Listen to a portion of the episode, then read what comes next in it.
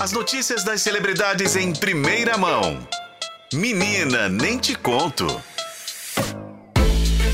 Renato Lombardi, uma boa tarde para você. Boa tarde, Renata Brita, tudo bem? Tudo bem. Eu tava me lembrando de algum quadro que fala do pantanoso mundo dos famosos.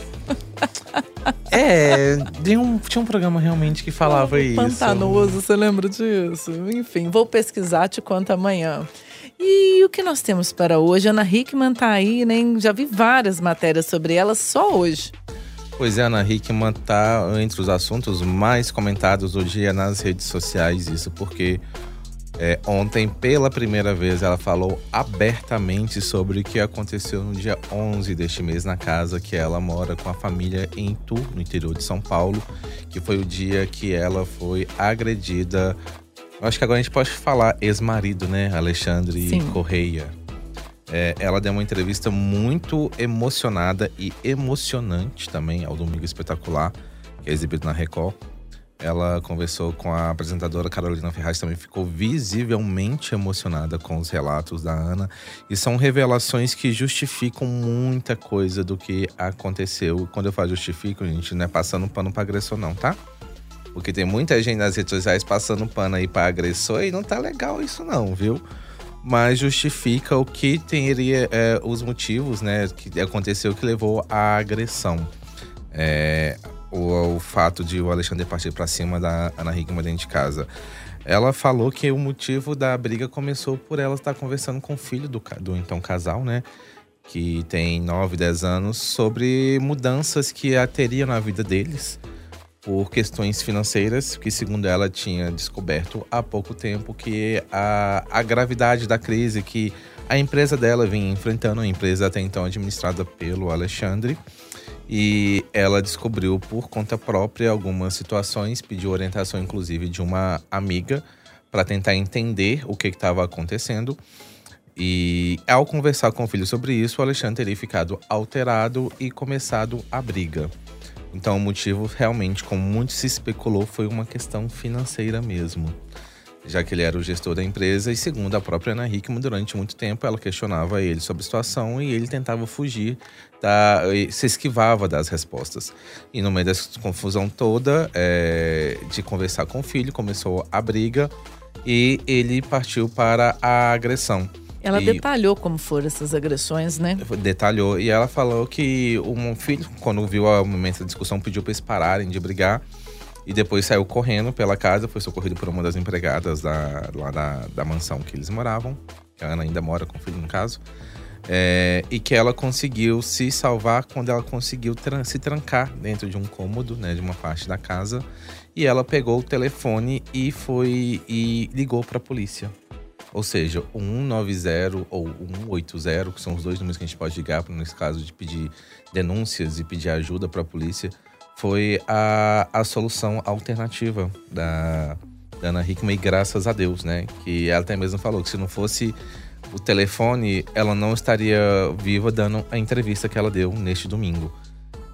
E ela fala também que nesse o, cachorro dela ajudou muito nesse processo porque um cachorro que ela socorreu, que ela encontrou na estrada e que o marido não gostava do cachorro e que ela pediu pro cachorro atacar o marido dela para ela tentar se esquivar também dele. Então são muitas camadas, muitos detalhes dessa história que ela foi revelando e que deixa a gente realmente emocionado. Ela falando que é uma vítima de agressão que não é de hoje, mas que muitas vezes ela tentava ver uma alternativa e as pessoas falavam: não, mas ele é assim, tem que, é, tem que entender o lado dele. É sempre aquela situação de, às vezes, tentar prender a vítima dentro de um relacionamento extremamente tóxico e agressivo. Que a agressão não é sempre física, né? Não. E no Às caso vezes dela ela é também- emocional, psicológico por anos e anos. Ex- Exatamente. No caso dela também, pelo que ela deixou a entender, tem uma violência aí patrimonial também. Porque, segundo o que ela falou, há suspeitas, né?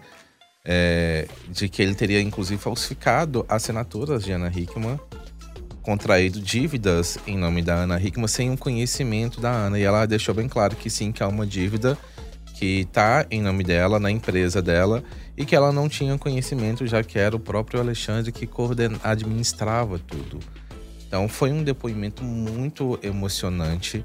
É, Eu falo emocionante no sentido que você via que ela tá passando uma situação muito delicada, muito sofrida. Ela revelou que dentro de casa, na época que ela morava com os pais, o pai dela batia na, na mãe dela também. A mãe dela sofria agressão, e que ela tinha prometido para ela mesma que ela nunca ia permitir que ela vivenciar isso, né? Viver isso na pele como ela viveu agora. Então ela já informou também que confirmou que pediu o divórcio. É, através da Lei Maria da Penha, que acaba por agilizar o processo de separação também. Então, há muitas lições nessa história da Ana Hickman que a gente precisa escutar e compreender e passar para frente que violência, gente, independente quem seja, não, nada justifica. E se você é vítima de violência, procure ajuda, procure a polícia, é, entender que nunca se está sozinha. E quem fica aí criticando a Ana Hickman, falando que a culpa é dela, culpabilizando a vítima, acho que tá precisando sentar e ler mais um pouquinho para entender a gravidade da situação, que não é tão simples assim como as pessoas têm generalizado com comentários machistas contra a Ana Hickman. Então fica aqui também o meu recado.